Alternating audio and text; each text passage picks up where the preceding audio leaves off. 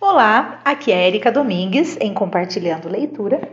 Nós estamos lendo o livro A Menina que Roubava Livros, de Marcos Zussac. Estamos na parte 6 do livro e hoje nós vamos ler o título 13 Presentes. Então vamos lá. Foi a chegada de Max revisitada. As plumas voltaram a se transformar em gravetos. O rosto liso tornou-se áspero a prova de que Lísio precisava era aquela: ele estava vivo. Nos primeiros dias, ela se sentou e conversou com Max. No dia do aniversário, contou-lhe que havia um bolo enorme esperando na cozinha, se ele quisesse acordar. Não houve acordar, nem havia bolo. Um excerto de alta madrugada.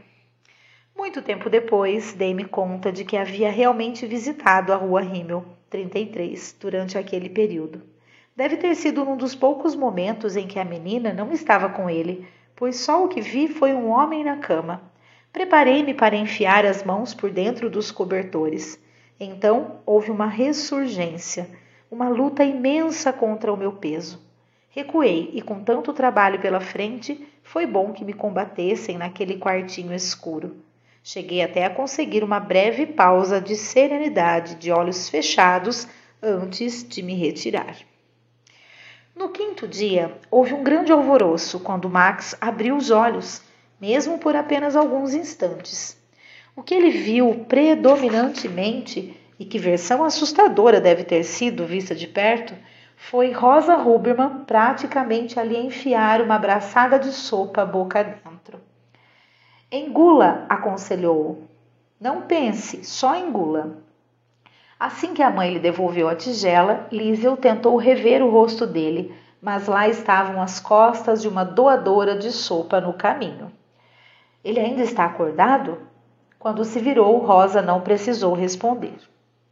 Após quase uma semana, Max acordou pela segunda vez, agora com Liesel e o pai no quarto. Os dois observavam o corpo estirado na cama quando houve um pequeno grunhido, se é que isso é possível. O pai caiu para o alto, saltando da cadeira. Olhe, disse Liesel com a voz entrecortada. Fique acordado, Max, fique acordado. O rapaz a olhou brevemente, mas não houve reconhecimento. Os olhos a estudaram como se ela fosse um enigma, e depois se foram outra vez. Papai, o que aconteceu? Hans desabou, voltando à cadeira. Mais tarde, sugeriu que talvez ela devesse ler para Max. Hum. Aqui está mais tarde, mas provavelmente seja mais tarde, né? Vamos, Liesel, você lê tão bem hoje em dia, mesmo que seja um mistério para todos nós de onde veio aquele livro. Eu lhe disse, papai, foi uma das freiras da escola que me deu. O pai levantou as mãos num simulacro de protesto. Eu sei, eu sei, disse das alturas. Só, e escolheu aos poucos as palavras, não se deixe apanhar. Isso dito por um homem que havia roubado um judeu. Desse dia em diante, Liesel leu O Assobiador para Max em voz alta durante o tempo em que ele ocupou sua cama. A única frustração era ser forçada a pular capítulos inteiros, porque muitas páginas tinham ficado grudadas. O livro não havia secado bem. Mesmo assim, ela ia batalhando a ponto de já ter percorrido quase três quartos do texto. O livro tinha 396 páginas. No mundo externo, Liesel voltava apressada da escola todos os dias, na esperança de que Max houvesse melhorado. Ele acordou? Ele comeu? Volte lá para fora, implorava-lhe a mãe. Você está cavando um buraco no meu estômago com toda essa falação. Vá, saia e vá jogar futebol, pelo amor de Deus. Sim, mamãe. Liesel estava prestes a abrir a porta, mas você vai me buscar se ele acordar, não vai? Invente qualquer coisa. Grite como se eu tivesse feito alguma coisa errada. Comece a me xingar. Todo mundo vai acreditar, não se preocupe. Até Rosa teve que sorrir diante disso. Pôs as mãos nas cadeiras e explicou que Lísio ainda não estava velha demais para evitar uma vachem por, por falar daquele jeito. E trate de fazer um gol. ameaçou. Senão é melhor não vir para casa. É claro, mamãe. Faça dois gols, Salmensky. Sim, mamãe. E pare de me responder. Liesel considerou, mas saiu correndo lá para fora para ser adversária de Rudd na rua enlameada e escorregadia. Já era hora, sua coçadora de rabo. Acolheu a Rudd no jeito costumeiro de os dois disputarem a bola. Onde é que você andava? Meia hora depois, quando a bola foi esborrachada pela rara passagem de um carro na rua Himmel, Liesel descobriu seu primeiro presente para Max Vandenburg. Depois de julgá-la sem conserto, a garotada toda foi embora, desgostosa, e deixou a bola estrebuchando na rua fria e embolotada. Liesel e Rudd ficaram agachados sobre a carcaça. Havia um enorme buraco numa parte da bola, feito uma boca. Você quer ela? perguntou Liesel. Rudd encolheu os ombros. Para que é que eu quero essa titica de monte esborrachado de bola? Não tem mais jeito de enchê-la de ar, tem? Você quer ou não quer? Não, obrigado. Rudd cutucou a bola cautelosamente com o pé, como se fosse um animal morto, ou um animal que talvez estivesse morto. Quando Rudd voltou para casa, Liesel pegou a bola e a pôs embaixo do braço. Ainda o ouviu chamar, Ei, Salmensky! Esperou. Salmensky! Ela cedeu. Que é? Aqui também tem uma bicicleta sem rodas, se você quiser. Enfim, sua bicicleta do lugar em que estava na rua. A última coisa que Lizzie ouviu foi a risada daquele Salker do Rudd Steiner. Em casa, ela se dirigiu ao quarto, levou a bola para Max e a colocou na extremidade da cama. Desculpe, disse-lhe, não é grande coisa. Mas quando você acordar, eu lhe conto tudo sobre ela. Eu conto que foi a tarde mais cinzenta que você pode imaginar. E aí um carro com os faróis apagados passou bem em cima da bola. E aí o homem desceu e gritou com a gente. E depois pediu informações sobre o caminho. Que descaramento! Acorde! Ela queria gritar, ou então sacudi-lo. Não fez uma coisa nem outra. Tudo que Liesel conseguiu foi ficar olhando para a bola, com sua pele pisoteada e descascada. Era o primeiro de muitos presentes. Presentes 2 a 5. Uma fita, uma pinha, um botão, uma pedra. A bola de futebol lhe dera uma ideia. Agora, toda vez que ia e voltava da escola, Liesel ficava à procura de objetos descartados que pudessem ser valiosos para um homem agonizante. No começo perguntou-se por que aquilo tinha tanta importância. Como podia uma coisa aparentemente tão insignificante consolar alguém? Uma fita na sarjeta, uma pinha na rua, um botão descuidadamente encostado numa parede da sala de aulas, uma pedrinha chata e redonda do rio, que mais não fosse, isso mostrava que ela se importava e talvez lhes desse um assunto para conversar quando Max acordasse.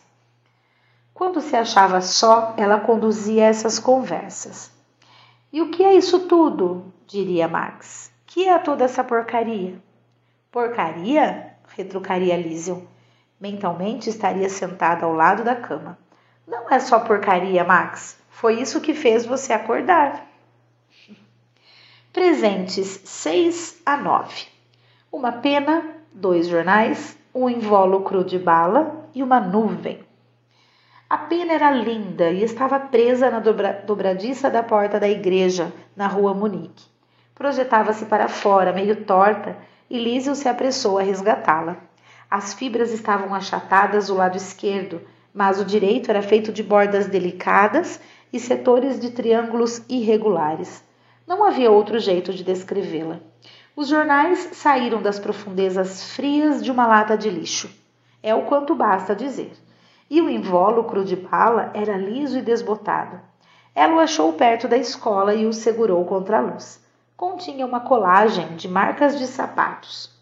Depois, a nuvem.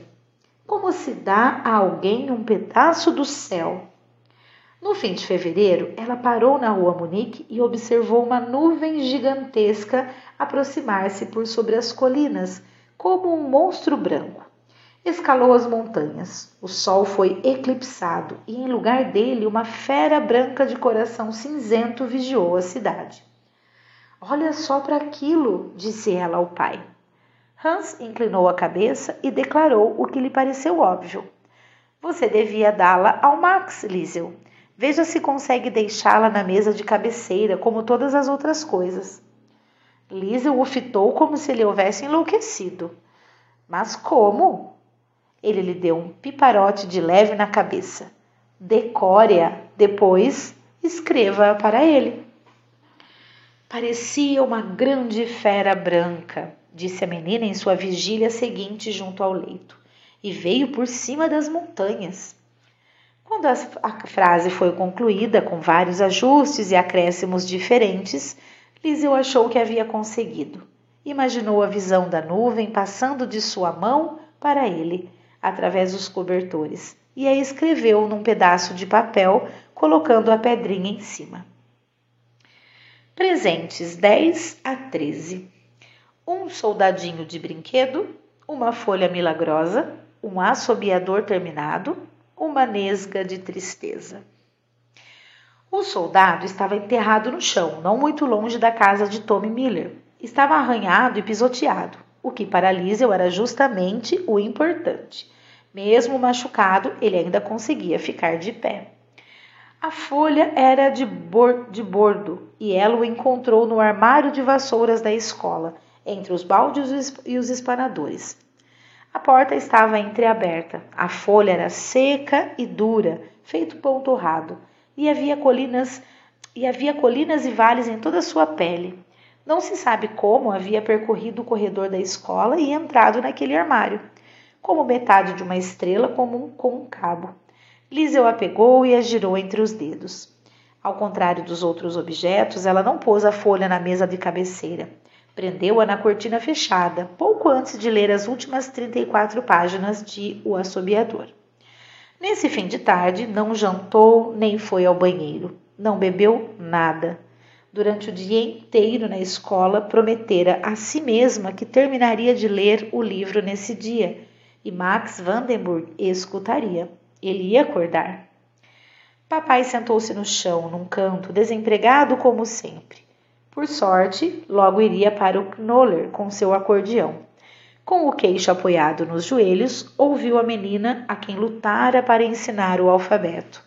Lendo orgulhosamente, ela despejou as últimas palavras aterradoras do livro em Max Vandenburg. Os últimos restos de O Assobiador. O ar vienense embaçava as janelas do trem naquela manhã e enquanto as pessoas seguiam distraídas para o trabalho, um assassino assobiava sua alegre melodia.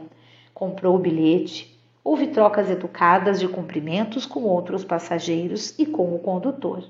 Ele até ofereceu seu lugar a uma senhora idosa e conversou polidamente com um jogador que lhe falou de cavalos norte-americanos. Afinal, o assobiador adorava conversar. Conversava com as pessoas e as iludia, fazendo-as gostar dele, confiar nele. Conversava com elas ao matá-las enquanto as torturava e girava a faca. Só quando não havia ninguém com quem falar é que ele assobiava, razão porque o fazia depois dos assassinatos. Então, o senhor acha que a pista será boa para o número 7, é? É claro, sorriu o jogador. A confiança já se fizera presente. Ele verá, virá de trás e vai acabar com todos eles, gritou por cima do barulho do trem. Se o senhor insiste, o assobiador deu um risinho de mofa e pensou durante muito tempo em quando encontrariam o corpo do inspetor naquele BMW novo em folha. Jesus Maria José! exclamou Hans, sem poder resistir a um tom incrédulo. Foi uma freira que lhe deu isso? E se levantou. Aproximou-se e beijou-a na testa. Tchau, Liesel. O Knoller me espera. Até logo, papai. Liesel, ela ignorou o chamado. Venha comer alguma coisa. Dessa vez respondeu: Estou indo, mamãe. Na verdade, dirigiu, dirigiu essas palavras a Max ao chegar mais perto e pôr o livro terminado na mesa de cabeceira com todo o resto. Ao se debruçar sobre ele, não pôde evitar. Anda, Max, murmurou, e nem mesmo a chegada da mãe às suas costas impediu-a de chorar baixinho. Não a impediu de tirar um pouco de água salgada do olho e colocá-la no rosto de Max Vandenberg. A mãe a levou. Seus braços a engoliram. Eu sei, disse Rosa. Ela sabia. Muito bem, pessoal, terminou neste instante este primeiro título, que é 13 presentes. É, eu não vou entrar no próximo título porque vai acabar ficando um pouco extenso e esse é o tempo que eu tenho para fazer a leitura hoje, tá bom? Espero que vocês estejam gostando. Me desculpem aí esse a, a distância entre um áudio e outro. É, infelizmente ou felizmente, é, muitas coisas acontecem né, na nossa vida, o que nos muitas vezes tira a gente da nossa programação inicial mas é o nosso dia a dia, né? Essas leituras que faço é realmente um hobby meu que me faz muito bem e sei que faz muito bem a tanta gente também que acompanha as leituras e eu não vou parar de fazer, por mais que eu tenha aí algumas dificuldades para continuar numa constância, né, as leituras, mas eu as farei, mesmo que passe um, um tempo, peço perdão por isso, mas elas vão ser feitas, vão ser, os livros vão ser finalizados, eu vou começar outros livros e quem sabe em um projeto futuro eu consiga dar um pouco mais de atenção realmente com uma constância, né? Mas é, antes feito do que perfeito, né? Eu sei que é, quem está acompanhando as leituras realmente é, me entende, eu tenho certeza disso. Agradeço pela paciência, agradeço por, né, por estar acompanhando. É, caso queiram me chamar no direct, no Instagram, no Face, enfim, podem me chamar. Estou à disposição para conversar, de repente aí para receber né, é, sugestões. Eu já tenho algumas outras sugestões em fila aqui para eu fazer as leituras. Espero atender a todos. É, e é isso. Né, é um momento que realmente é de grande valia para todos, tenho certeza. Mas me chamem lá, me digam o que estão achando, se quiserem me dar qualquer sugestão, eu vou amar ouvir e falar com vocês. Um grande abraço e até o próximo áudio.